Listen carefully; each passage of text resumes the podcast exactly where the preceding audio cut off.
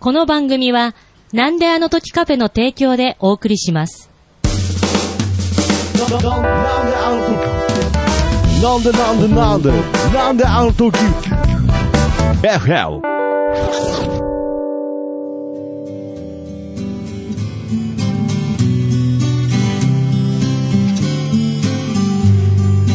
君の笑顔が素敵です君に笑顔が似合うから江口明の音楽屋は今日も始めます。はい。というわけで私、なんであの時カフェマスター、徳松武史と、はまあ、今日はアシスタントがね、はい。まあ、いないということで、まあ、前回出ていただいたですね、はい、大月茂雄さんにも、ちょっと場合によって、ちょっといろいろお話聞きたいなと。お願いします。はい。大月です。もうアシスタントバトン形式でやっておりますが、今回も、えー、ね、音楽やわということで、はい。えーミュージシャン、江口明さんの、まあ、その縁で繋がっているミュージシャンのはお話を、いろいろ聞いていこうということなんですが、まあ今回も素敵なゲストにお越しいただいております。江口さんの方から紹介お願いいたします。はい、南修二です。よろしく。はい、よろしくお願いします。願いいたします。いやー、ということで、いや、そそんなにあの、フォーとかじゃないんで大丈夫ですよ。ありがとうございます。はいいやー、南修二さん、ありがとうございます。はいよろしくお願いしますということで、まあ、前回ね、はいここのなんであのカフェでオープンマイクがあった時にはい参加していただいて、ええまあ、今回は音楽やわということで、はいまあ、音楽中心のお話なんですが、まあ、トークメインのはい。番組となっておりますので、い、ろいろお話聞かせていただきたいなと思っておりますが、もうこれ、江口さんとは、もうだいぶ付き合いが長いということで、えっと、江口さんに最初お会いしたのが僕が21の時ですから、21今よ何年前？64ですから、43年前です。43年前。43年。いや、すごいですね。僕がちょうど今43なので、そうですか。まあ、僕が、お二人が出会った時に まあ僕が生まれたという。そうですね。お二人が出会った生まれ変わりみたいなところがあるかもしれないですが、そうですか。はい。古いですよ。これ43年というところ一口で語れない何かがあると思いますが、ただまあその頃一緒にね、はい。コンサートもやったり。ええ。僕、彼はジユースっていうねそうそうそうグループであ。いろんなミュージシャンあのいた入ってたはい。音楽集団って言って、そうだね。いろんなこう自分の歌いたいっていう連中が集まってきて、集団で、まあ、例えば、このなんであの時のカフェで、はい。い、ろんな人が集まってきて歌うような、そういうイベントがあっちこっちでやられてああ、なるほど。まあ、それをまとめ上げていたのが僕だったんですね。ああ、はい。なるほど。じゃあ、リーダーなるねほどね。じゃあまあその時その時によって、まあ参加する人も違うし、うん。っていうそうですね。ような、ええ。でもどっかであいつがコンサートやるぞと言うとみんながドッと押しかけるようなことはやってましたね。あー。その時江口さんは、その参加することはなかった？あの彼のチチームでユッカっていうライブハウスではい。イベントもやったんですね、はい。まあ、ででも江口さんはねひ一つ上の世代で。あ、なるほど。はい。僕らにとってはあの憧れの人だった。なる先輩なわけですね。先輩ですね、はい、でラジオのあの FM 愛知のねなるほど。番組なんか持っていてうん。そんなとこでこうやっておられる江口さんだから,、まあまあらプロですつついていこうっていう感じでやってましたいねそうかな、そう。かいやいや、そら、俺はそうやって言ってるんですから、そうですよ。江口さんあの頃はかっこよかったですよ。本当。あ、なるほどね。ちょっとあの頃はっていう、ちょっと気になる。いや、はい。なんであの時っていうわけなんであのはい。時、い、やいや、なんで、なるほど。まあ、そっから43年の時を経てということなので、そうですね。まあもちろん南さんにもね、いろんな、まあその人生、その間のドラマがあったと思うんですが、そう。でしばらくの間ははい。あの交流がない時期があって。あの僕は24の時にはい。名古屋離れたんですよね、あ、そうなんですね。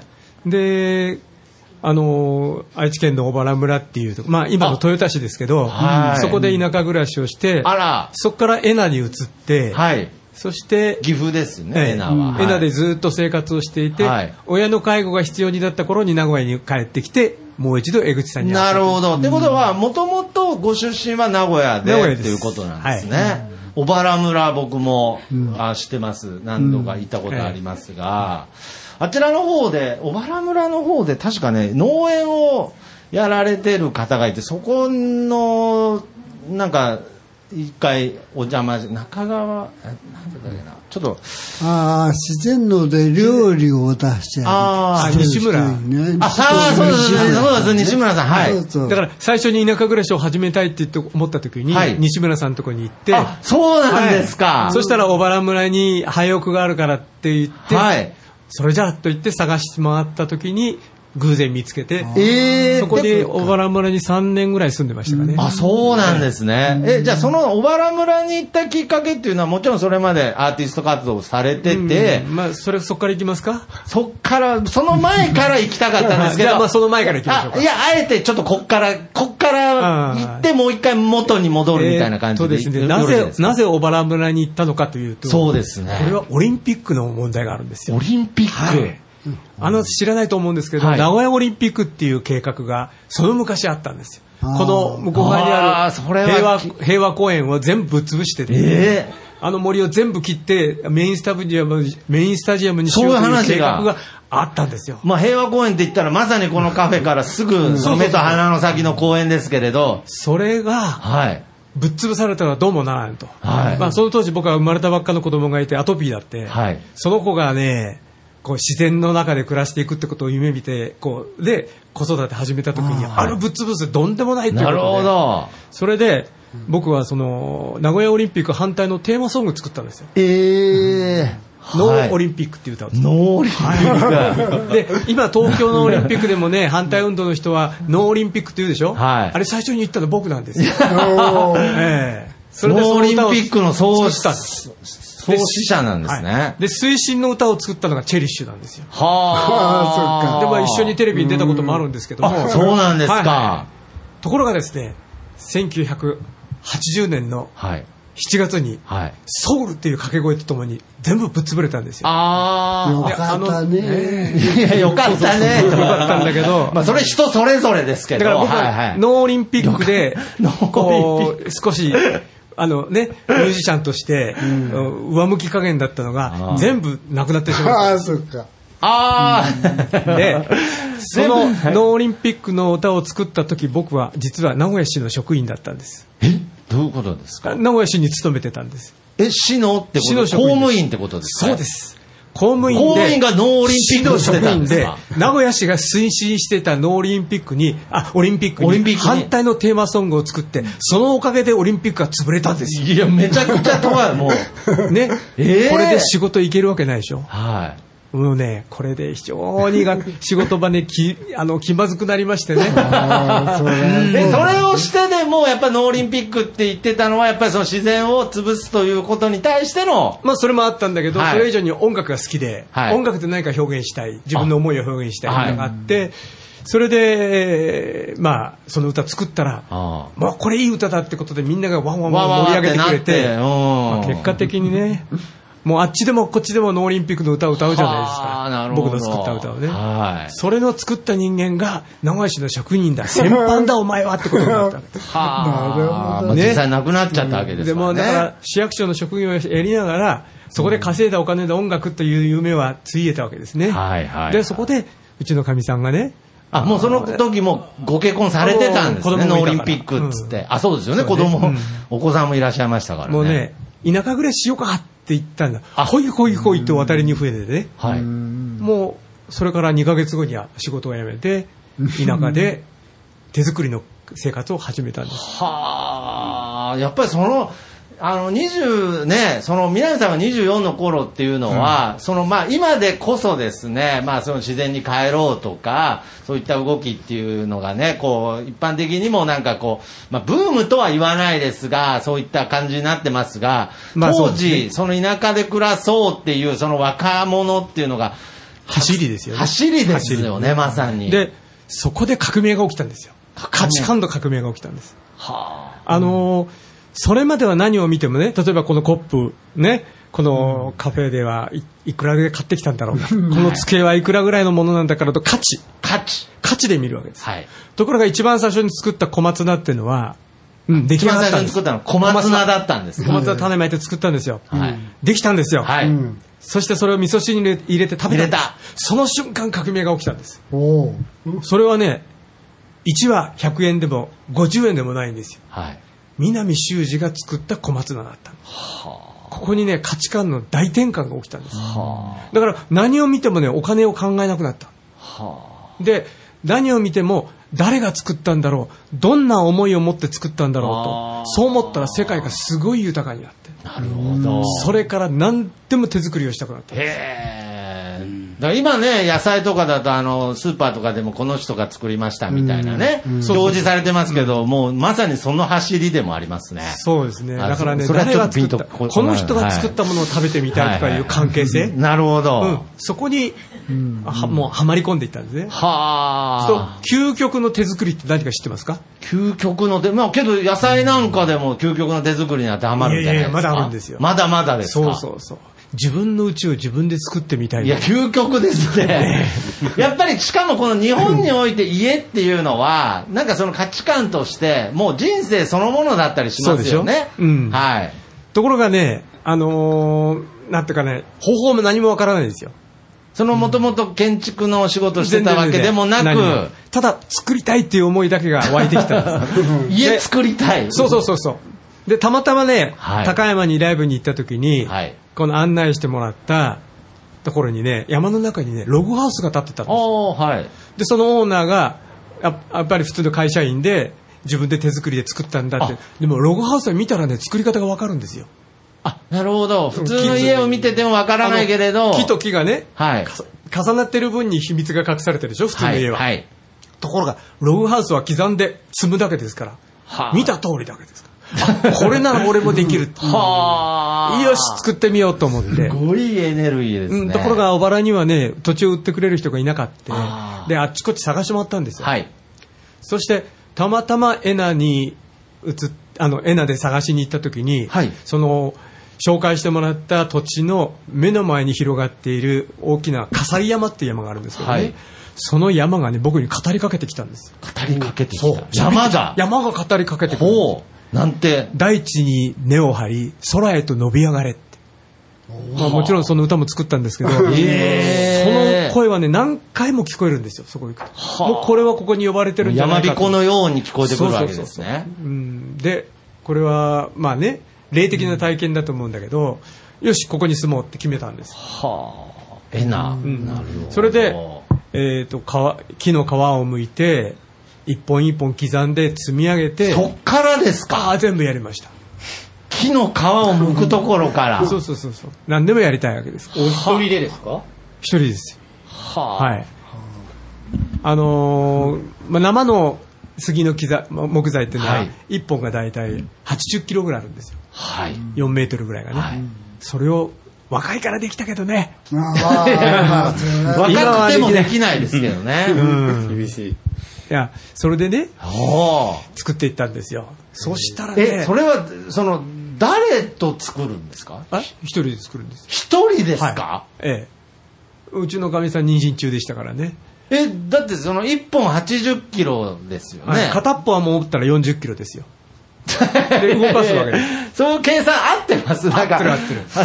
教授、教授合ってます。なんか、片っぽは40キロ合ってます。合ってます。え、そうなんです。それを自分で片っぽをやって、もう片っぽをこれはまた、やって。杭打ってこうね、あの、あるやり方を使えばね、20キロになるんですよ。もうてこの芸そう。てこ、てこの原理だからもう仕事ししてないわけだから、はい。だから、えまあ、要するに勤め人じゃないんだからできるんですよ。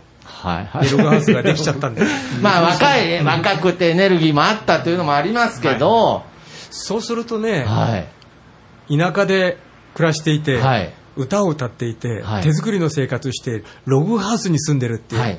これちょっと絵になるでしょ？まあまあ、なります。まあまあまあまあその頃ねまさかあの本人が言うと思わなかったですけど、絵になりますその頃ね、はい。あのー僕はテレビがなかったの、ない生活をしてたんで見なかったんですけど、はい北の国からっていう番組があ、同時進行で進んでたんですよ。なるほど。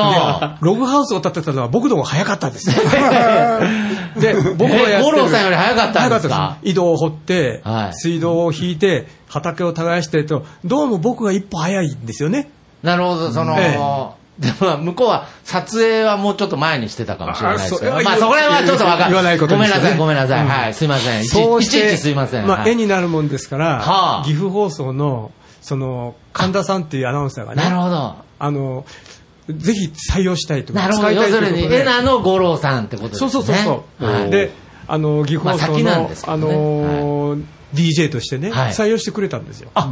だから毎週木曜日の1時から3時までのゴールデンタイムにはい。奥様向けの番組をやることになりまして、えね、そうしたら、はい。もう一つ肩書きが加わるわけですよ。はい。シンガーソングライター手作りの生活をしている、はい。農民であり、はい。そして DJ である。もう、何者かっていうぐらい肩書きが。で、そういうことを全部音楽にして表現していたもんだから、はいあっちこっちからね、そうと観光協会とかね、はい。教育委員会とか、はいそういうところから仕事が来るようになったああ、で、いろんな話が聞きたいと。そう、話が聞きたいだけじゃなくて歌ってほしいと。あ歌ってほしいイベントの司会をやってほしいとはあ。そしてイベントの企画をやってほしいと。もへえういろいろな仕事が来て。すごいですねそう、だからそこで初めて音楽で食えるようになっちゃったんですよ。あ、なるほど。じゃあもう、その、要するに何も仕事ない状態で家作るって時はもうまさにゼロだったところから、そうそうそうれがきっかけで、ええもう食べれるところまで。一気にいっちゃったんですね。はあ。それは江口さんはご存知でした？いや、知らない。多分知らないと思います。もうその頃岐阜ですからね。なるほど。ところがそれも長く続かないんですよ。あ、なるほど。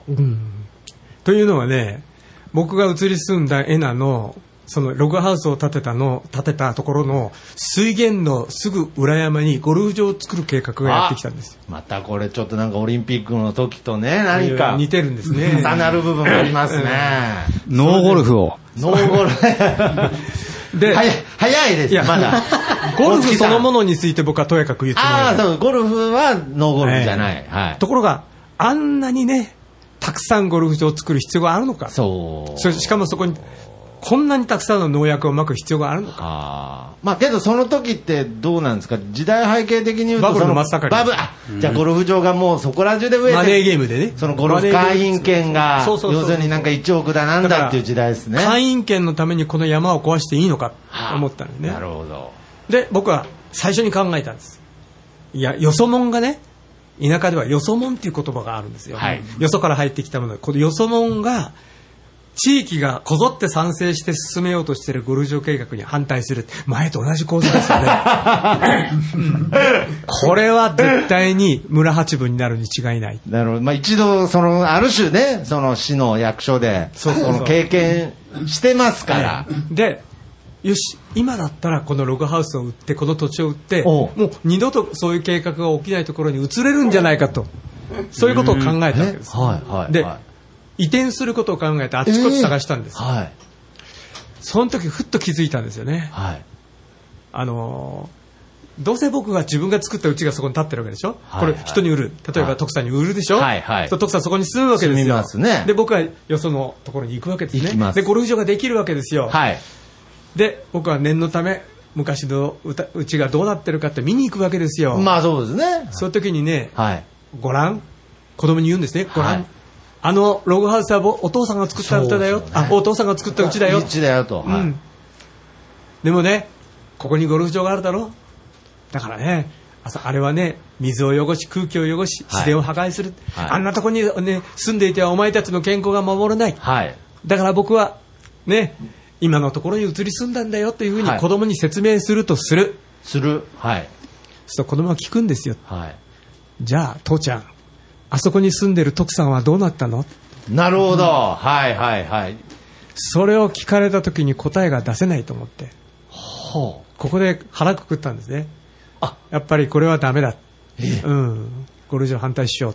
はで、決意をしてゴルフ場反対のチラシを新聞に折り込みに入れたんですよ。うわーすごいですね次の瞬間から村八分です。うわ 雰囲気が違うんですよ。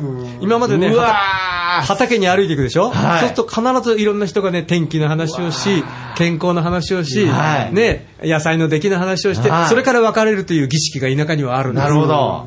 ところがね、僕が畑に歩いていくと、そそそそそっとみんなう消えるわ話せないんですよ。ーええもうそのああ、そういうことなんだなーってね。まあ予想はしてたけどやっぱり目の当たりにすると辛いですよね、それで、その、それを、チラシを配って、ゴルフ場反対運動を始めた途端に、あ仕事が全部なくなったその先ほどの DJ とか、あ DJ だけはね、1年続けられたんだけどそうなんですかそれ以外の話は全部なくまあ、なっちゃう。例えばその学校からその歌ってくださいとか、そうそうそうのそう。そういう全部。ものの見事になくなってる。はあ。そういう政治的というかねそういうお上に立てつくやつはね、やっぱり使ってもらえないわけですね。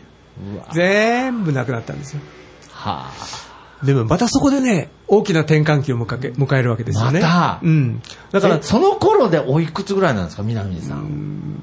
28区？28区。さ30か。はあ。30ぐらいの頃かな。まだお若いですよね。まだそうですね。それで30の時に、はいあの今度はがゴルフ場があちこちに作られるもんですから、はいその水源を守れっていう運動が今度名古屋とかまあ、はい。都会の方から起きてきたんですよ。はいはいはい。ほんで、はいはいあそれでね、あのーまあ、ゴルフ場が、ね、によってね、山が破壊されて、困っているうん。地域の代表として、うん。僕は名古屋のね、その元山にね、生協会館ってところがあって、ほうほうはそこでね、うんた多分生協だ、生協だと思うんですけど、はい。そういうゴルフ場の問題の、そのシンポジウムを開くってことで、ほその現地代表で僕は行ったんです。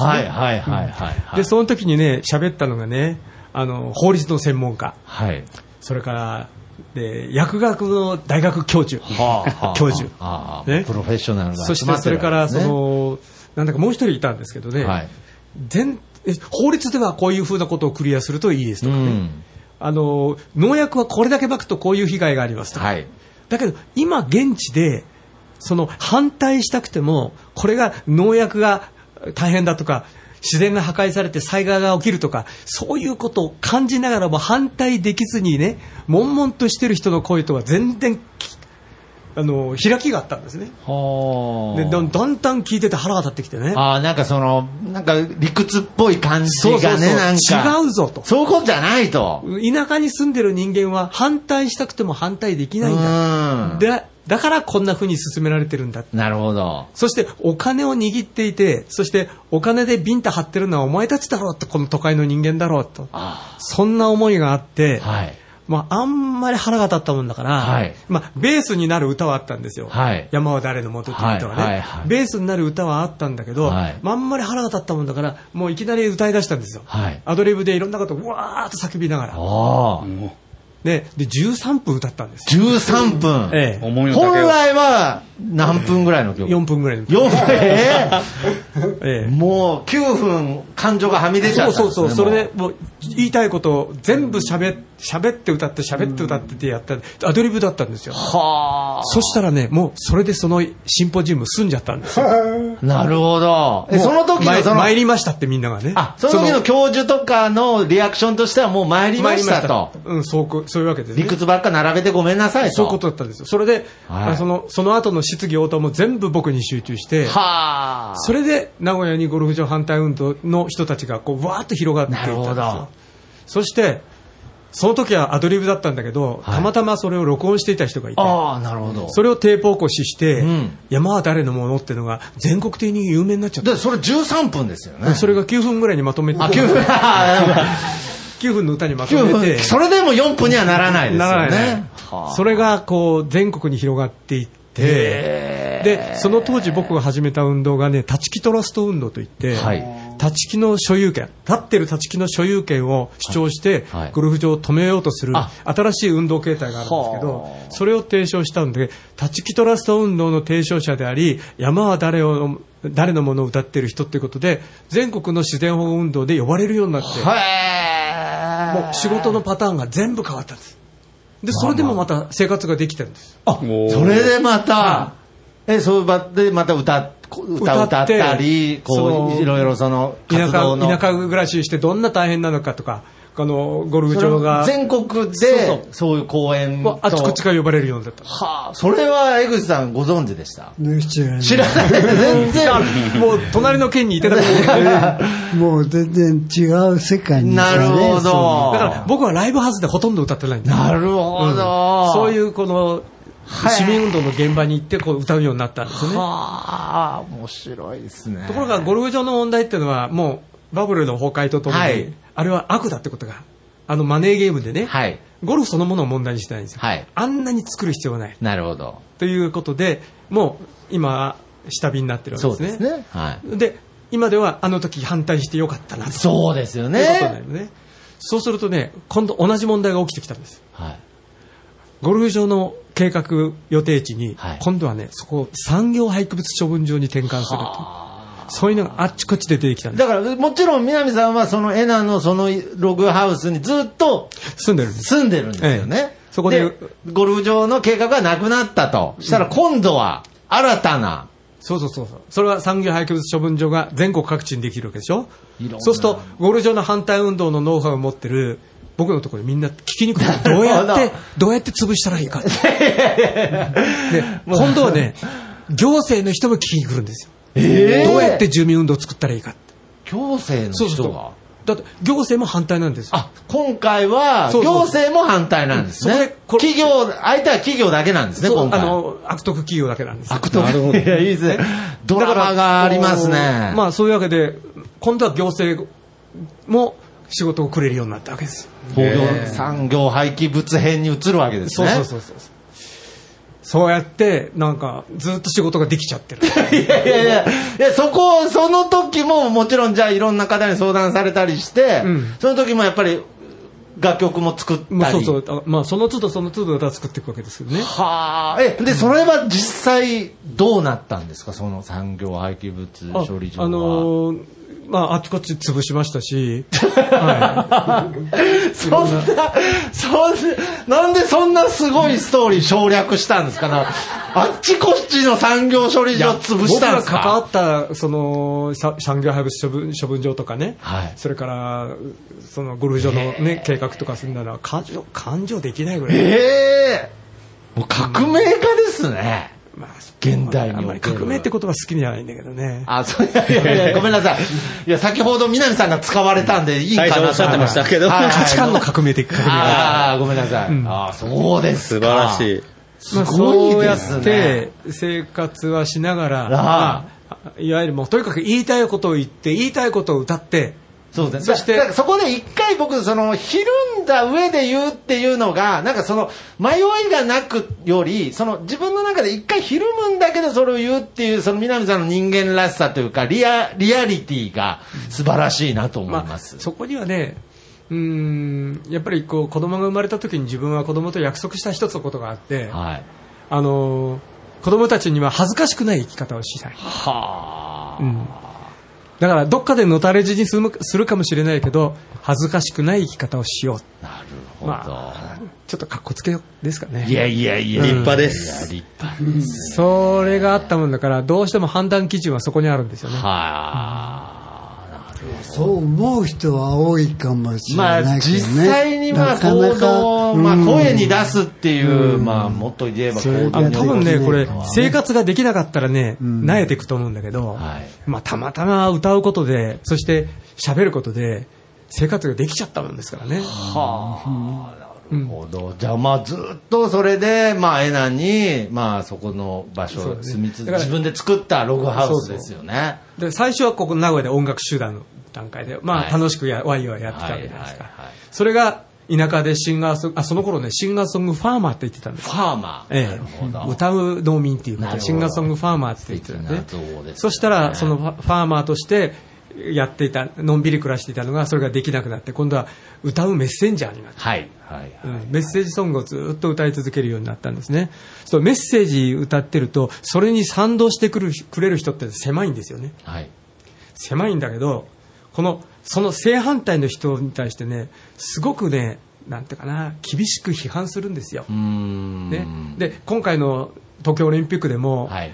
ね、推進派と反対派がなんかこう、分かり合えない部分があるじゃないでまあ、すか。もちろん、そうでねすね。そして一方は一方、なんか人格を攻撃するようなことも言うわけですよ。ですね。で、産業廃棄物処分場の問題に関わってると、その産業廃棄物を捨てようとする人たちに対して、ものすごく、チンピラかヤクザかみたいな発想でみんな持ってるんですよね。はいはいはい。ところが付き合ってみるといい人なんですよ。なるほど。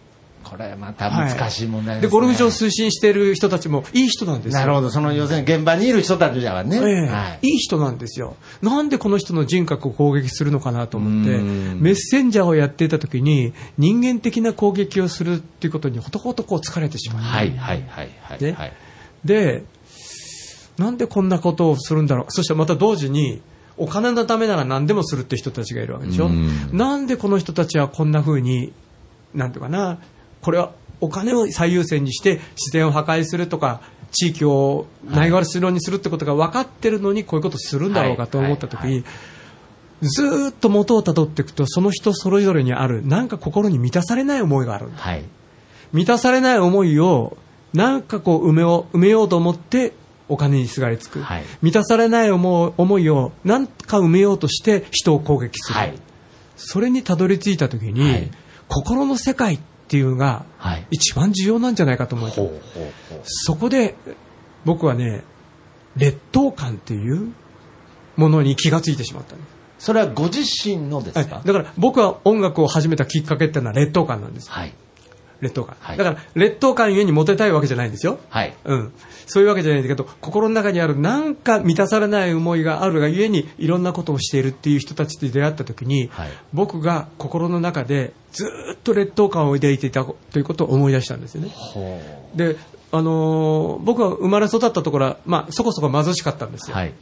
で、な、朝ごはんなんてのは、ご飯に具のない味噌汁っていうのが、うんまあ大体毎日だったってことが覚えてるわけで、はい貧しかったんですね。はいで、みんな違ったわけです。はい。そして、あの、兄弟4人いたんですけど、兄貴と弟がいて、はい兄貴と弟はすごく勉強ができて優秀で、背が高くて、はい。僕は勉強は、まあ、真ん中ぐらいで、うんで、背が低くて、はい。ひ弱だったんですよ。はい。この辺でね、ずっと劣等感を持ってたんですこの劣等感をカバーするために、その当時っていうのは、まあ、なご70年安保がはい。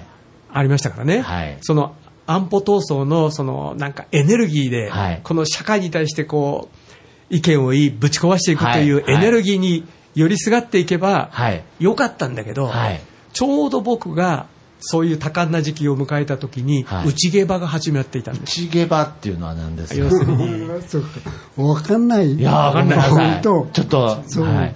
あの、まあなんね、あの、共通の敵を想定できれば、みんな団結できる。はい。はい。はい。だけど、それが想定できないとき、はい。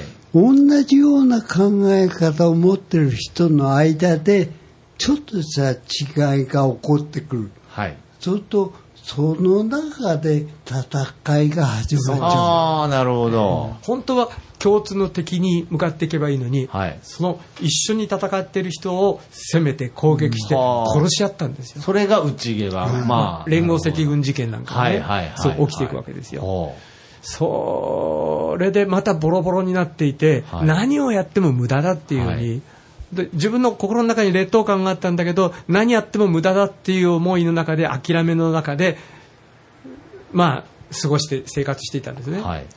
で、その時にね、たまたまね、あのー仕事、職場の先輩が連れてってくれたんだけど、はい三上寛って知ってます？はあちょっとごめんなうん、さい。そう勉強フォークシンガーね、青森出身のね。はい。フォークシンガーとてもあの人の歌を真似ようと思ったんだ思わなかったんだけど、はいあの三上寛のライブを聞いちゃったんですよ、はい。そので最初のねあの歌がじゃなくて最初の言葉がね、はい。負ける時もあるだろうはい。沈んでしまう時もあるだろうと三上寛は歌ったんです、はい。いきなりじゃらんと弾いじゃたらんと。はい。で僕は勝つんだと思ったんだよはい。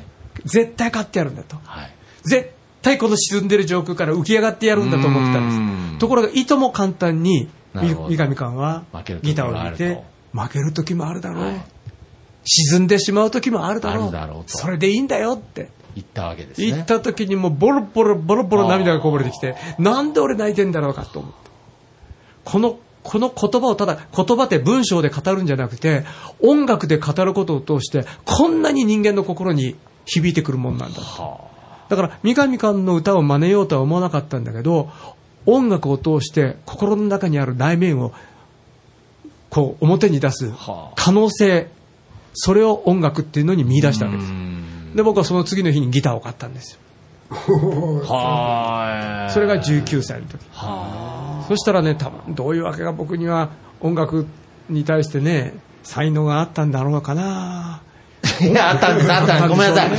すみません、すぐ言えなくてすみません。あ、あったんです。はい、あったんです。どどんどんどんどん曲が出てくるんです、はえー次から次へと曲が出てきて詩が湧いてくるあ。はい。そしてそれを歌うようになるんですねで人前で歌うんじゃない自分でとにかく歌っていたんです、はい。で結婚したらうちのかみさんがね、はい。あのーこんだけうたくさんの曲があって歌えるんだったらうんユッカで歌ってみたらああ、あのーっていうのがさっきの。新人のオーディションがあるからって言ってねあーうん、そこであの歌いに行ったとなるほど。だから結局僕は自分の心の中にある劣等感を覆い隠すのはすあのアジテーションでもない、はいお金でもない、はい。僕は結局歌だったんです、ね、歌だったと。うん、そして音楽を通して自分の内側を表現していいんだはいはいはい。そして心の中にある持っているものは全部正直であっていいんだはい。そう思った時に心のテーマにしてはい。もっと深めていこうと思って、はい。それからこう不登校の子とか引きこもりの青年とかはそういう人たちとも関わるようになったはあの彼らも共通して言えるのは劣等感なんい。ですね、はい、そうですね。心の中に自分こんな自分はダメだ学校に連れていけないと思うのが不登校うんです、こんな自分はダメだとても働くことなんかできやしないと信じることが引きこもりですからね、はい。それでこの自分の経験とかあの自分の心の中にある劣等感とかそれを表現し始めたら今度はそっちの世界でうん。カウンセリングとか心理学とかそういう世界でどんどん音楽が広がっていくようになってうーんまあねえ。それが一番長かったんですけどねそれは、あの、先ほどの産業、あの、廃棄物処理場の後の話。後の話後の話ですね。はい、それは34、5かなはそれでね思い切ってねあの自転車に乗って全国を旅しようと思ったんですあ。はあ。うん、あのーなんていうかな今までは南修二っていうのはあのーメッセージシンガーだだったけど、はい。はい。でも本当の自分の内面をこう表現するコンサートをやろうということで、はい音楽のつてをたどって全国あの自転車に乗ってギターを担いで全国一周したんですそれなんで自転車だったんですか？その車、バンでもいいわけじゃないですか。うんなんでだろうね すいません。なんで、たまたまねなたまたあま、たまたま歩いてうちに来たやつがいたんですよたまたま歩いてうちに来たやつがいた。うんはい。歩いてギターを持ってうちに来たやつがいて。どこからですか？してるその、その、え、えな、えなの家に、うん。はだから何の意味もないんですよ、はい。だけど何かを目指して一生懸命やってる姿に感動して、あはい。やっぱ心の中に満たされないのは何かこう打ち込んでいく、はいはいはいあはい。こなんかこれをやりたいなっていう目標を持って動いていくっていう世界がないっていう、はい。あ俺って何だろうか時代に動かされてきたんじゃないか、はい。周りの状況に動かされてそれで歌を歌ってきたけど、はい。はいだけど自分はどうしたいんだと思った時に、なんか自分の内面を、はい。俺はこうやって生きてるんだ、はい。こんな思いを生きてるんだってことを、はあ。全部歌にしてきたじゃないかと、それをまとめて体系体体系化して、はい。あかレッテル抜きに、はい。あのテーマを抜きにね、はい。とにかく南修二という人間を表に出して歌っていこうということで、はい。全国にそのつてを頼んでね、はい。全国一周自転車で。自転車で。これは期間としてはどれぐらいの期間で行われたんですか？ままあ、仕事がいろいろあったから、はい。あのー例えば1か月間ずーっと青森まで行って、はい。で25、6箇所コンサートやってではあ。一旦帰ってきて、はいはいはいでいろんなことをやって、はいはいでまた青森まで自転車で行ってそこにえ、もう一回、もう一回、そこは、いやそこは電車で行くんですよあ、そうですよね。あ、びっくりしました。で置いてはいはいはいある置いてある自転車でまた今度そうそうですね。自転車を置いてあ、びっくりしました。それをずっとやって、はい。全国47都道府県全部を回って、えでえ100 176箇所だったかな。176箇所。江口さんはちなみに知ってましたか？それ。知らない。ええ。それではもう自転車でええ一周やったんですよ、ええ。でそしたらまたなんかその世界でねこのなんかちょくちょく呼ばれるよういや、になって。話題になりますよね、そんなの。うんまはい。あその自転車コンサートがいわゆるメッセージメッセージシンガーでもないシンガーソングファーマーでもない、はい。南修二という実像っていうのかな。はそういうものをまあ全国い。にそれはもう、ソロ、ソロで回ってた。あもちろんです。一人、ええ。で自転車担いでねあ、じゃあギギターを。いや、もう、自転車何を担いだかも分かんなくなってきちゃったじゃないですか。ギターを担いで。自転車に乗りましょうギターケースにメッセージを書いてね。なるほどうん、その時、その時のメッセージを書いていくんですすよ。ごいですね、それは。それはなんかその、青森からまた別なめっちゃ離れたところに、とかはなかったんですか、その、離れたとこまでも自転車だったんですか？全部自転車。全部自転車。で、あの、公共交通機関を使わない。で、マイクを使わない。あ、ええ全部生音で。そうそう。生音で届く範囲で、生の人間見てもらえる範囲でやろう。公民館とか。そうそうそう、公民館とかね。ほとんど。まあ、ライブハウスもたまにはありましたけど、教会とかね。それから、お寺とかね。お寺結構多かったですね。寺。うん。はそういうところを会場に、もうあっちこっち、こい。すごい。だからトータルで言うともう年単位のプロう。ジェクトそうでですすね。はいそうですね。えー、だから2週ぐらいしたかな。え、日本をですか？日本2週ぐらいした。日本2周したんですか？はい。はあ。そしてで、いやそれ47で都道府県全部やり、それで南修二という人間っていうか人となりが、はい。まあ、ある程度伝わってそうですよね。僕の歌を支持してくれる人が大勢できて、はい。で定期的にいろんなところで呼ばれるようになっては CD とかは売ってない CD ですか？はい。13枚だし、13枚だし。はい。まあ、全部自自主制作でやってるのいでおお金になるんですよあれ結構。いやいやあ、あ、そう、お金、あ、だからそういう、まあ、ライブ先で売るわけですよね。そうそうそうそうう。ん。はあ。いやけどもう本当に生き様そのものを生活にしてきたと言いますそうですか、ね、うん。そういう形でじゃあその全国を回って、はいでこの後っていうのはどういう展開に、うーんとねまた次今これが第4段階ですよね第4段階。で第5段階に入るんですけどね、はいあのーねすすごいあのフリースペースを作ったりはい。それからなんていうかなたこ焼き屋をつ作った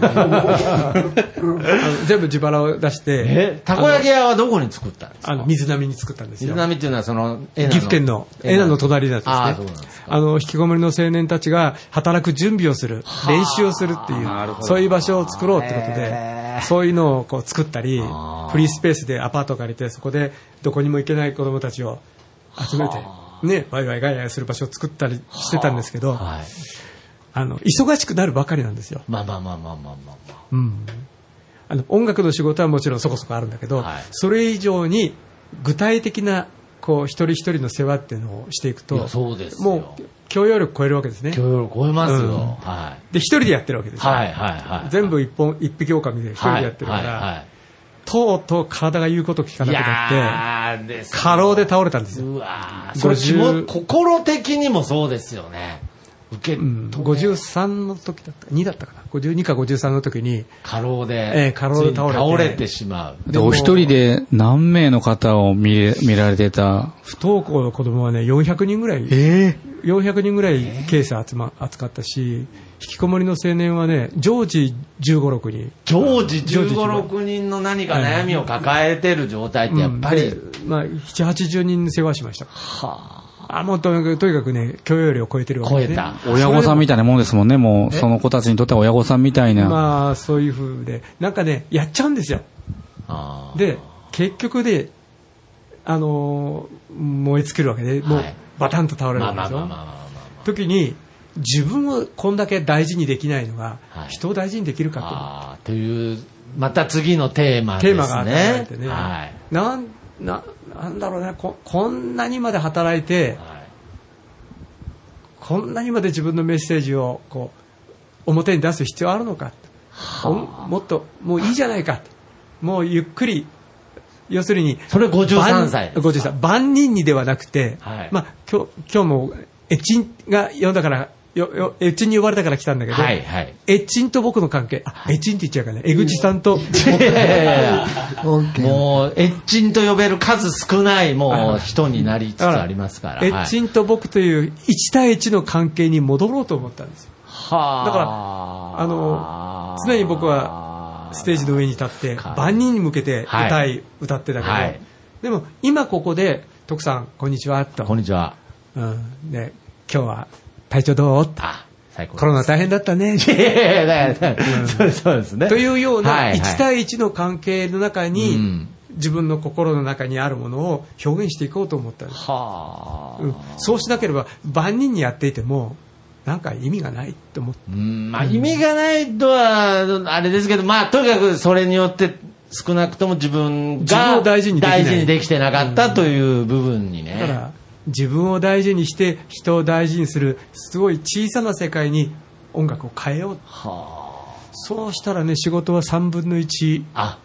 に減りましたあ、ね、はい。その時にやっぱりその3分の1に減っちゃった時あに。減らしたんです減らしたええ。じゃあそこに減っちゃうことに対して何もその、きょなんか恐怖とかこう不安っていうのは、そうですねなかったですねあああのねあの仕事はいいんですもうあ、なるほど。自分稼いちゃったからもう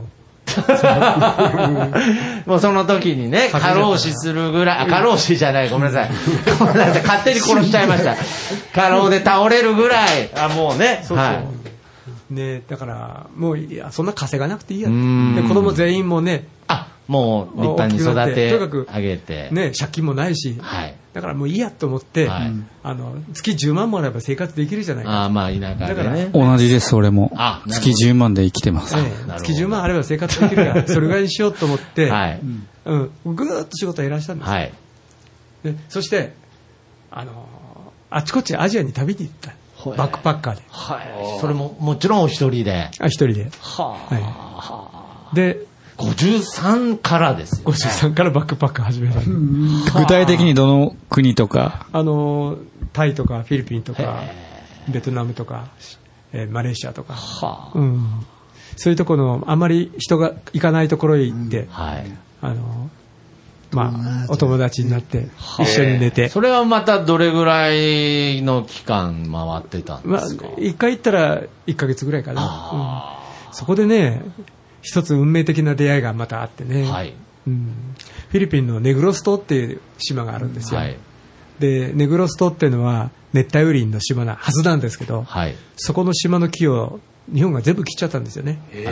あの、マルコス政権っていう昔々の政権の時代に、その国有林だったネグロス島の熱帯雨林を全部その、あの、日本の商社がはい。介入して、はいそれを切って、はいそして日本に全部輸出して、はいそれが日本の高度経済成長を支えてきたわけですはいよ。。はい。で、そこハゲ山になってしまってうん、あちこちで災害が起きると。うん。で生活が成り立たなくなっているもんですから、はい地元の人がこの日本に来てね、はい名古屋にも来て、はいネグロスキャンペーンっていうのを行ってたんですね、はい。なんとかこういうことをやめてくれっていう、はいまあ、そういうのに関わってたもんですからネグロスっていうのがこう頭にあって、ネグロスに行ったんですよ、はい。そしたらねそのねうん2回目に行くちょっと前にね地震が起きたんですよ。ええ2012年の2月6日は地震が起きて、あ。はい。そしてそこの地滑りが起きて、はい。であほんの小さな地震だったんだけど、はい。その前に雨が降ったもんですから、は地滑りが起きて、はい。小学校が流されちゃったんですよ。あで、ふまいふまい小学校って言うんですけど、そこが流されてしまって、で、その地域の人、48人の人が亡くなったんですよ。で、これ日本の責任じゃないか。うん。そう思って、すぐ援助物資を届けようと思ってん、現地に行ったんですよ。はい。そしたらね、あ現地現地に行ったのが2012年の3月11日はい。に行ったんですね。はい。そしたらね、そこであのフィリピンの人たちっていうのは、カトリックの人たちっていうか、ミサっていうのが行われるわはいけですよ。。はい。で、ミサがそこで取りの行われるんだけども、ミサっていうのは世界共通なんですね。うん。で、僕はカトリックの生まれ、うちに生まれたから、ミサっていう流れを知ってるわけですよ。はい。あ、これでこういうふうに進んでいくんだなーっていうの分かってるんですけど、そこで共同祈願っていういうじ場所があるんですよ。はい。みんなで信徒の人たちが自分の言葉で祈る、神様に祈るという、うんそういうコーナーがあって、はい。で、現地の言葉でミサをやるわけですよ。はい。はい。はい。ね、あのー異論が、あ、あとは違うわ、ビサヤ語だ。ビサヤ語であのほあ、タガログ語じゃなくてね、ネグロス島っていうのは2つあって、イロンガの言葉とビサヤの言葉と地域があって、ビサヤの言葉ではい、こうやるわけなんですけど、ね。はい。そのビサヤの言葉にない言葉は英語が使われるんですよ。おーないことはねはい。で、僕はビサヤの言葉は全然わからない。はい。英語はちょっと旅したから少しは聞こえてくる。なるほど。はい。そうすると聞いてるとね、あれ？と思うんですよ。はい nuclear power って言葉が聞こえるんですよ。 nuclear power。nuclear power はい。で、アースクエイク。アースクエイク。アースクエイク。うんはい。それから、 victims っていう。ビクテ犠牲。ええあ、もう全部福島が訳してくれてます。福島、はい。津波が聞こえた。はい。え？それが2012年の3月11日なんですよ。で、実は、ここに日本人が来てるから、日本の地震の被害者、原発の被害者の人たちのために祈ろうって彼らが祈り始めたんですよ。ね。だから、だから彼らははい、日本うのん。勝者がやったうん。山を切ったことによってうん。生活を奪われ、そして災害に見舞われはてい、48人の人が亡くなったのに、はい。その犯人である日本の人たちのために、その福島の被害者のために祈ろうってうん。祈ってる姿。はい。そしてミサが終わるとみんな献金するわけですよ。ああ、なるほど。で、1ペソ、もうね1ペソ銀、あの、効果をみんな1ペソをあの献金してくれはい1ペソっていうのはその当時1.75円なんです。はい。でも、1ペソあれば、バナナ1本その地域では食べれるんです。みんな1ペソずつ献金していくわけですようん。それ、僕はその時思い余ってね、はい500ペソなんか献金したんですけどど。ね。はい。そしたらね、ミサが終わったらね、その長老と呼ばれる、その代表の人がね、その献金を2つに分けるんですよ。ほう、そして、はい1つをね、袋に入れて、僕のとこ持ってくるんですよ。え？日本から来た友達よ、これをどうぞ、福島の人に届けてくれ。へねえ、何にもなくてもー、はい。豊かで、具体的につながることできる素晴らしさっていうのをはあ。知っちゃった時に、これが本物の愛だと思って、はい。これを歌わなきゃダメだ。はい。で、この愛っていうものをテーマにしてはい、徹底的に歌っていこうと。それが53歳から、もう心理学とかカウンセリングとかもう関係なし、はい。愛をテーマに歌っていこう。それが第5段階はい。に入ったの。そして、もう、なんていうかな、いまあ、それだけをテーマにずっと歌い続けていくっていうことをしていたときに、あまあ、それ、あの、その学校をね、ふまいふまい小学校をはいもう一度再建しようっていうはい。思いを持って、はい。まあ、何度も通いながら、その学校がようやく再建し終わった頃に、はいあ、一仕事終えだなとなんかはい思って、はい。その時にね、親がだいぶ弱ってきたんですうん、58? あ。はい。うん。で、子供たちはもうみんな自立して、はい。で、それぞれのところで、で、エナには帰ってこないってことが分かって、はい。じゃあ、どうするか？ここで悠々自適の暮らしをして自分が楽しんでいく生活をしてていいんだろうか？親がどんどん弱っていくのに、ここで楽しんでていいんだろうかと思った時に、やっぱり一人人間、一人の人間の痛みに向き合って、それと繋がっていく、それをテーマに歌ってきたんだったらうん、やっぱりこれは帰ろうって。そう思って、58の時に名古屋に帰ってきたよね。そう。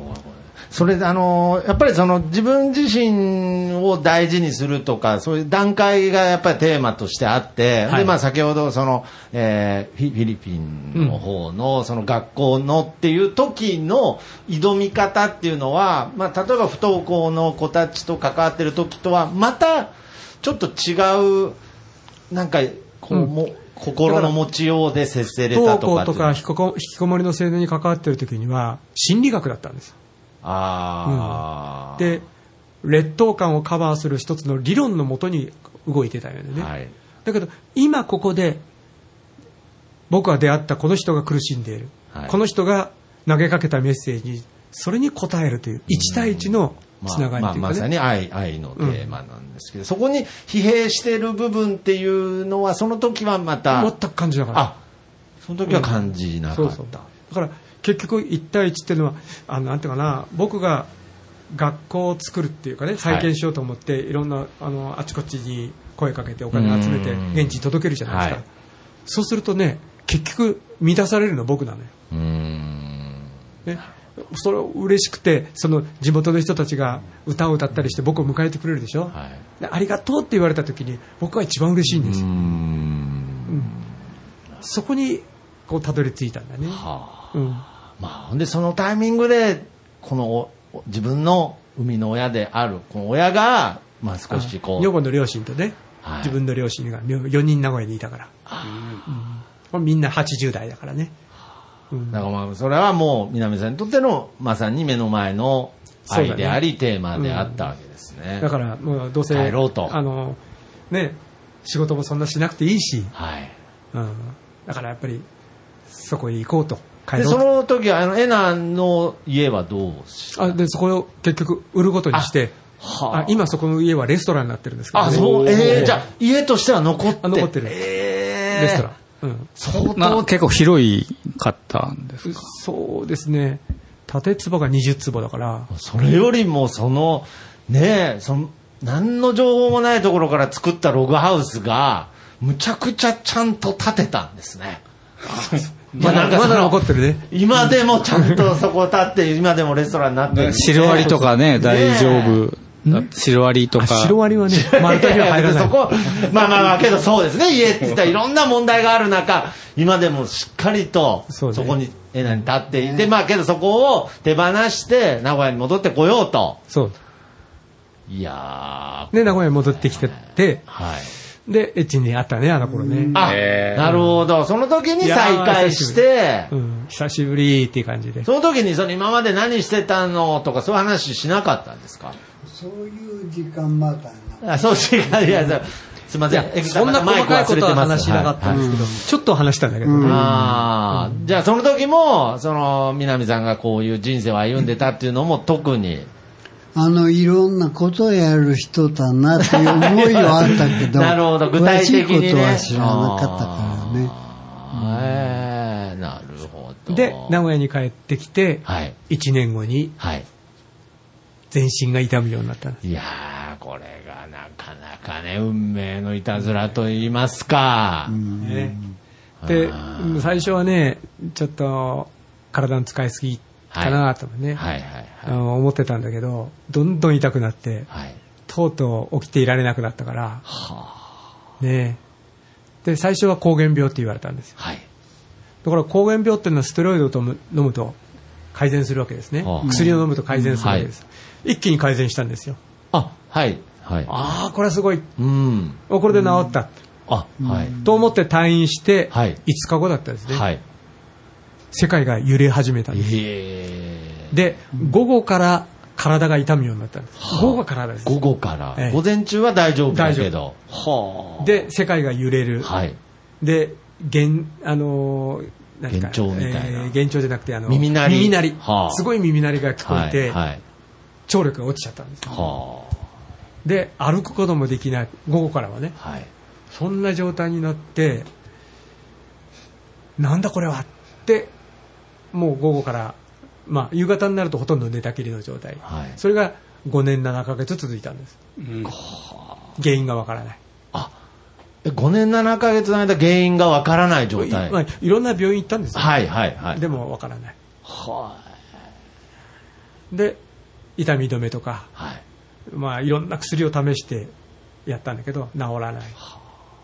で、まあ、治りません。諦めなさい。はと言われて、今までのその音楽の関係とか、心理学で積み上げたようなこはいの書籍とか、あ。はい。もう全部捨てたんです。もうとにかく、もう、お大体長くないだろうと。もうこの調子でいくともう長くないだろうと。いや、それほどきつかったんですね。よ夜にね、もう苦しくて苦しくて、あ、今日俺死ぬなと思う日が何回やっただろう。ん5、60回やったかな。えそれぐらい苦しくって、ーもうそもちろんちょっっと酷ですけれど、その実際、そのご自身のご両親の介護のために戻ってきたけれど、やっぱりその自身も介護そうですということもできない状態ですよね。介護はできい。ないし、介護される側になる。される側、あ風呂入るのも一人では入れないし、夜になるとご飯は自分で食べられないわけでしょ？だからそういうの全部女房に世話になるわけですよ。ーはい。ね。だから、今までは世話する側だったんですよ。はい。ね。引きこもりの不登校の人たち、はいそれから住民運動の世話する側だった、はい世話される側になったんです。ねえ。それで5年7ヶ月。5年7ヶ月。何のために生きるのかっていうことをずーっと問い続けて歌作り続けたんです。あ、歌を作り、作り続けた続けてたんですか、は歌うわけではない。歌うわけではないけれど、そのこの7ヶ月の間も、それが前回歌ったね、あの、何のために、い生きていることに意味があるんだっていう歌とかね、はいはい。そういうのを作り続けて。で、要するに結局、そうやって、こんな状態になって、寝たきりの状態になっても、生きることに意味があるっていう答えを出すことが、僕に与えられた音楽の使命だ。まあ、ちょっと前回ね、ライブでおおしゃべりされてた内容で、まあ、そのお孫さんのね、言葉に、で、それをすごく気づかされたというお話をね、ね。うんされてましたが、そう、だから僕は何かができて、今までいろんなことができてきた。はいいろんなことをやってきた。でも、何にもできなくなったら意味がないのか、生きる意味はないのか。いや、そうじゃない。生きてることに、ここに生きていることによって、僕、南周知っていうのが存在してるわけだ。人ってのは、なんか、活躍してる時だけ生きてる意味があるわけじゃなくて、生まれてから最後、本当介護をしてもらって死ぬまで、それ全体が人なんだよ。人生なんだね。そこに全部に、全部のシーン生き生きてる意味があるわけだ。そこにおいていろんな出会いがいる、いろんな関係が作っていて、関係を作ってきて、そして人間っていうのが、この地上にある一つのシーンを作り出していくわけだ。うん。だから意味があるんだ。だったら全ての人間に言えるこそう。だから寝たきりであっても、死刑判決を受けたとしても、まさに明日死んでしまうとしても、今生きてる意味はあるんだ。それを肯定するってことが、僕に与えられた音楽の意味。それが第6段階なんだ。ほんで、やっぱりね、ちょっと今聞いてる方も気になるとは思うんですけど、その5年6ヶ月原因も分からずっていう闘病生活の、今こうやってね、目の前でこう、南さんこうやっておしゃべりしてるわけですけれど、それはどういう、まあ原因が分かったのよ。あ、原因が分かったんですか？原因が分かった。結、局、当たり前に飲んでた薬の薬害だったの。えー、こんなで、こんなんで、こんな反応が起きるのって、まあ、近々学会で発表されるらしいですけどね。あ、そううん、そう。そういうレアなケースで。うん。じゃあ要するにその薬を飲むことをやめることにその薬を、あの、別の種類の薬に変えて、その薬の効果をを少し減らして、それを減らしていって、5月14日には痛みから解放あ、された。解放されたと。今年のね。はあ、やっぱりその解放されてすぐに歌おうってやっぱ思われたんですか？いや、だからそれは歌をもう歌ってたから。午前中歌えるわけだから。ああもう午前中歌ってたんですね。すごい歌いますね、もう午前中歌ってたんですね。もう午後の早い1時から3時とかいうだったら、歌いながらも歌ってたね。はうんでも今はね、コロナですから何もまありません。た違うまた時代また段階にええ突入してまたこの音楽とまたこの南さんとの接し方っていうのが今まさに生まれてるんだと思うんですが、はい。いやー、ちょっとこれ、宇治さん、まあ、本当にダイジェスト的に聞かせていただきましたけれどね、まあ僕もたこ焼き屋の話もっと深く聞きたかったんですけれど、いや、もうこれからでいいと思うよ。なるほど。ここまでは来てる。もう一度、うんなるほど。それで全ての人が今存在する意味があるはいっていうことをメッセージとして伝えられるんだったら、もうそれ以上はないかもしれない、ね。なるほどちょっとまあこれからももちろん南さんはこの歌を作り、そして歌い続けていくことになるんだとまあ多思うんです分そうでしょうねが。、うんある意味ね、はいあの、日本の社会の問題、はい。高齢化した人が多いとか、僕自身も病気になって街歩いてると、やっぱそういう同じようなビッグを引いて歩いてる人とか、はいい、っぱいいるんだなってわかる。はい。で、そういう人たちの痛みは、自分がそうなって初めてわかること多かったんだよね。そうだよね。うん。あのその辺は、そうだよね。僕も本当寝たきりになって、うん。ねえ、やっぱり彼らの思いっていうのがん本当にわかる。うん、よよりね、うん深く理解できたんじゃないかと彼がだこれからどういうもの音楽を作っていくかっていうのは面白いかなと思う、なるほど。うん。ということで、じゃあ今回は、まあ、そんな南さんの曲。ここまで聞きましたけど、はい。どの段階の歌聞きたいですか？どの段階？まあ今の話の流れで言うとまさにね、これ、いや、その、これからのね、エグさんの話を聞いた後だとこれからのというか、その、まさに、この最後の段階の歌を、まあ聞きたいなという気持ちには、なったんですが、まあ本当はもうその段階ごとで 曲を聴きたいなという。ただね、あの一時期その、ね、あのもう治らないって言われて捨てちゃったものがあってね。あ、なるもうほど。資料も残ってない、ああ、あの、先ほどちょっとちらっと聞いたんですけど、南さんの、その、ご自身で作られた曲っていうのは大体どれぐらいある、うん多分5600ある。ご 500曲と600曲、だいぶ違いますけどね。5、600曲ある。あの CD になってるのでだいたい200曲ぐらいあありますからね。それだけでちょっと特別だよね。そね。それ以外に CD にしてないやつとかなんか人のなんかどっかのテーマソングとか、はいそういうの合わせると5600になるあ。ということで、じゃあまあちょっとどの、じゃあ今回南さん、どの段階の曲を。リクエストにお答えしようあ、と思って本当ですか？はまあ僕はね、やはりちょっと今そういうと、今の、今、その、えーその1対1で向き合うという、んその、まあ、その段階に来た時の曲。まあ、あるいはね、彼が愛とテーマにはい。歌を考え出した時もあるよね。あなんかその、そこからどういうふうに変わっていけたか。うん、その辺も聞いてみたい気がするね。まあね、そうなってくると、なんか全部やっぱりその、要するに、その、引きこもりの子たちと、こう、接してた時の、不登校の子たちと接してた時の曲も聴きたくなっちゃいますよね。え結構あちこちで僕の歌を歌ってくれてる人がたくさんいるんですよ、はい。あのあちこちの地域でね、はい。はい。あんまり大都会いないんですけどね。ああ、うん。まあ、よく考えたら、そもそもノーオリンピックの歌聴きたくなってきましたけど、あれはね、もうね、歌詞そのものがもうない。ああ、そうですか。まあ、オリンピックもね、あ終わり歌詞そのものがどっか行っちゃってない。じゃあ、ちょっとその愛をはい。テーマにした時にうん、こう、作った。はい。曲を、じゃあ、ちょっと今回、披露していただいてよろしいでしょうか？愛をテーマにと、それから現在し、そうですね。うんわかりました。じゃあ、まず愛からいこうかな。はいうんそうだね。いやー愛愛歌わずにはいられないっていう歌からいこうか。ああ、もう。は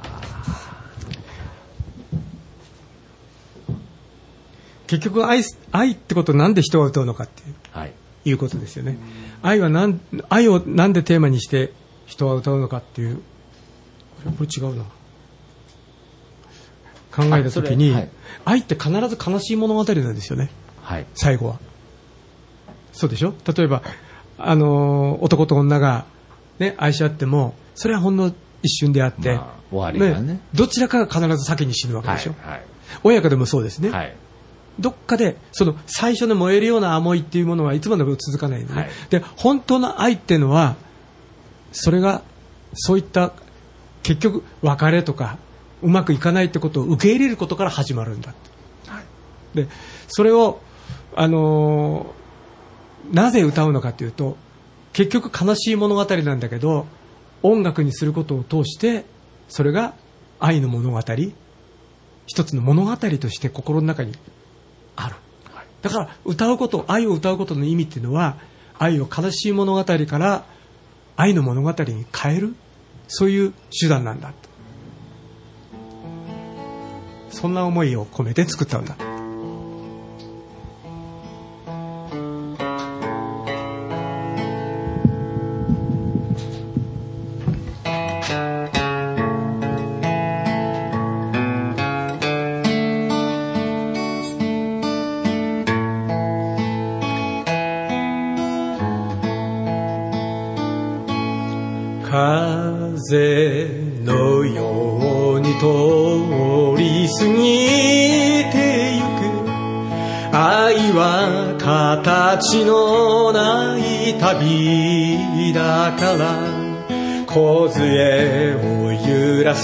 ささやきのようにそっと歌えばいいのさ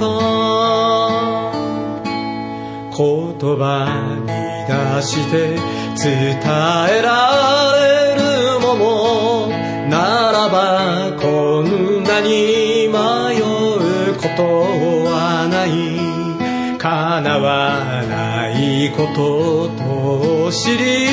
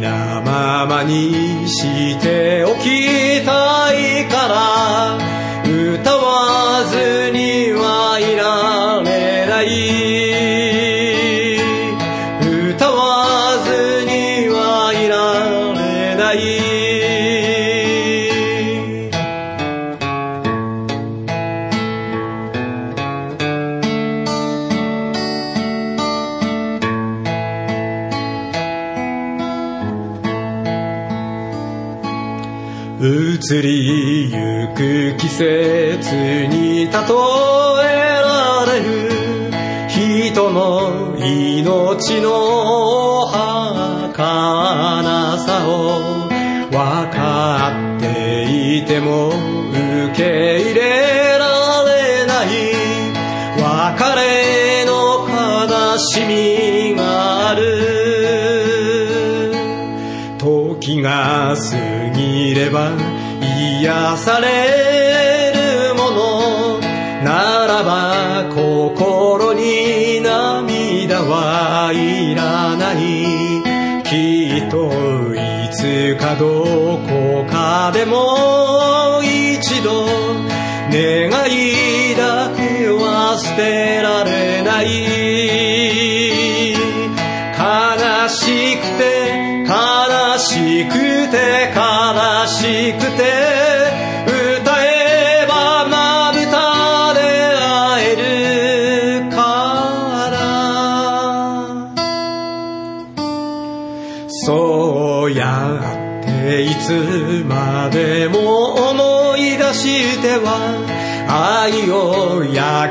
つけ人は生きてゆく。確かなものにしておき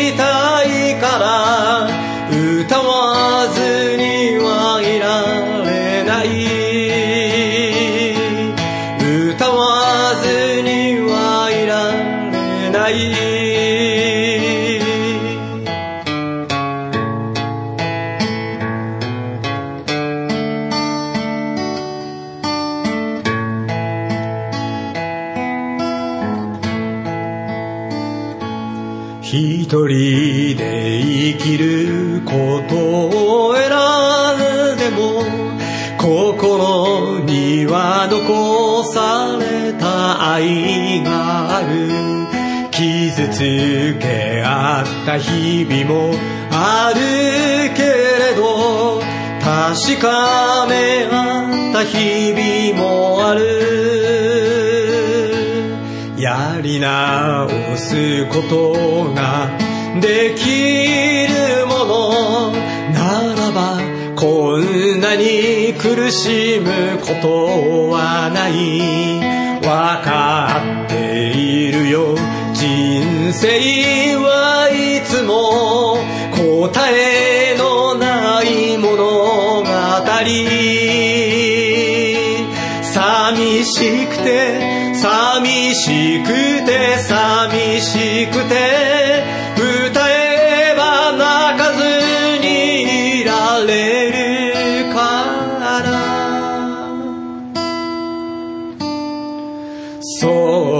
そうやって何度も振り返りながら愛を描き直そうと生きてゆく。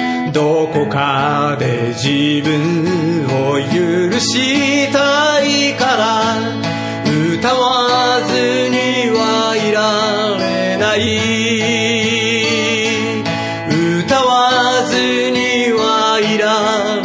な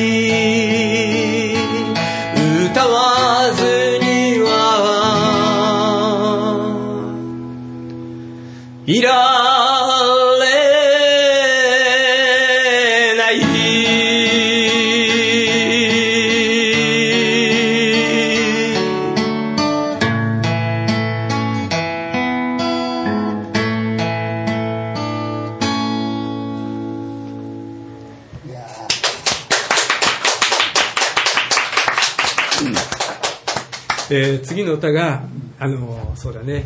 これからどうやって生きていくのかっていうことでね、あの幸せって何だろうかってねいうことを考えた時に何不自由なく生きることが幸せじゃないしうん。悲しみを背負わないことが幸せでもない、どんな状況にあってもどんな困難の中にあっても今を幸せと思える生き方をしようとするときにそこに幸せがある、うん、それが寝込んでいる時に感じたことかな、なんて不幸なんだろうこんな風に寝込んでこんな病気になってと思った時には常に自分は不幸せにな。るでも今ここは立ってる位置がそこにいるだけであって。でも何かを目指して生きようとした時にそこに幸せになるチャンスは開かれている。そんな思いで作った歌かな。うん。幸せの歌って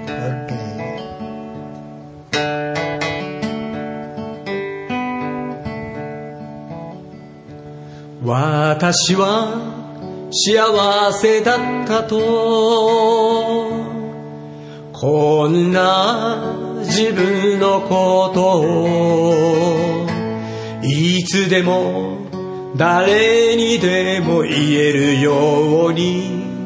これからを生きてゆこうと。本当にありがとうと。あなたの目を見ながら最後の時別れの時にも心を込めて伝えたい。みんないい人ばかりだったと。私の友達のことをそんな風に思い浮かべられるように。今日あなたと出会いたい。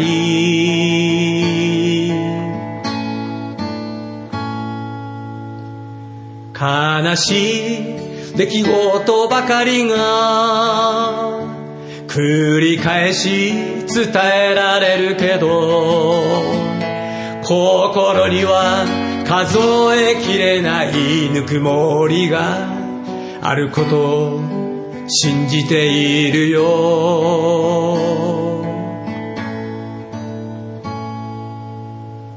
誰にでも間違いはあるのさ。咎めることなんてできない。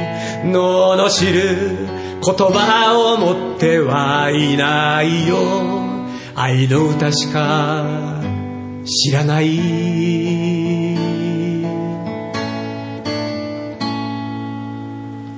私が悲しい時にあなたは一緒にいてくれた。あなたが悲しむその時には私も一緒にいようと。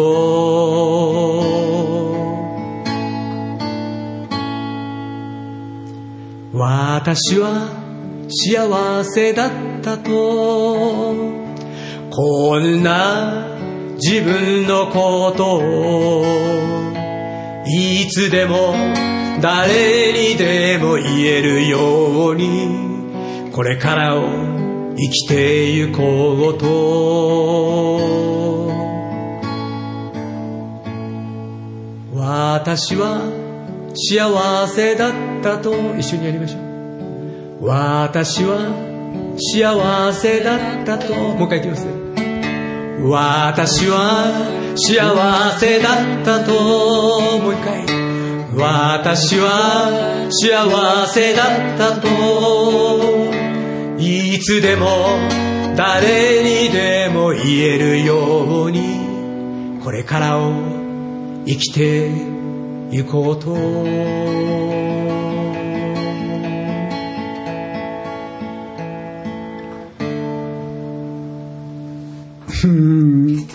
ありがとうございましたありがとうございました。いやー、ということで、まあちょっと本当にこの南さんのこの壮大な人生をこの1回でまとめるのはなかなかあれでしたがうん、なんかその、やはり最後言ってたその1対1、この愛っていうテーマになってからっていう部分で、なんかこう、これは僕の中であの、ほ褒め言葉としてなんですけれど、なんかどうしてもなんか南さんの話とか聞いてたりテーマとかっていうのは、もっとなんか大ホールでとか、なんかもっと公民館とかで聞きたくなっちゃう気分にはなるんですけれど、昔はそうやってましたね。そうですよね。けどなんか僕今日この場所で、なんか1対1で、まあこういうこじんまりした中でこの話が聞けたことが、その1対1っていう部分で、ね。すごくなんかこうリアルに伝わりましたし、で今日この南さんの話をここに聞聞けたということが、今日聞けたということがすごく良かったですし、これがまたポッドキャストとして残って、また、えー聞き返せる、違う人もいろんな人が聞けるっていうことをなんか改めて、ただ今日、南さんと僕がたまたま出会えたことの1対1の、まあ、最初みんなそこから始まるんだよ。そうですね、なんかそれだったよなっていう、だからこの、もっとね、この南さんのこの話をもっといろんな人に聞いてほしいなっていう気持ちもありつつ、今日はただ、南さんと出会えてお話が聞けたという本当にこの人のために歌いたいってところで歌いに行こうと思って。なるほど。じゃあ、今日はもう江口さん。エチンが誘ってくれたから、エチン誘ってくれて、あの人病気になってね、ずいぶん弱ってるけど、いや、そんな思いできた。そうですね。いや、だからその場にちょっと入れて、まあ本当に良かったなという気持ちで。うんよかったねはい、本当に今日は、えーありがとうございます素敵なお話、歌、ありがとうございました。第2回、第3回ありましたねあ、本当ですか？ということで。楽しみにねこれからなんどんな風にやっていけるか、ね、そうですねうん、聞いてみたいですはい。ありがとうございました。ということで、えーゲストの南修二さんです。ありがとうございました。はいありがとうね星が夢を見てる。何億年の彼方。キラキラと音を立てて星が夢を見てる。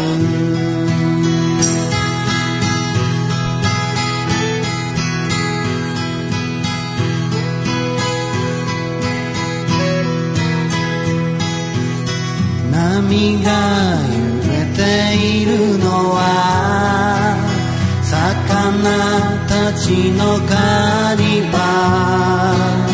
キラキラと音を立てて星も月も揺れる。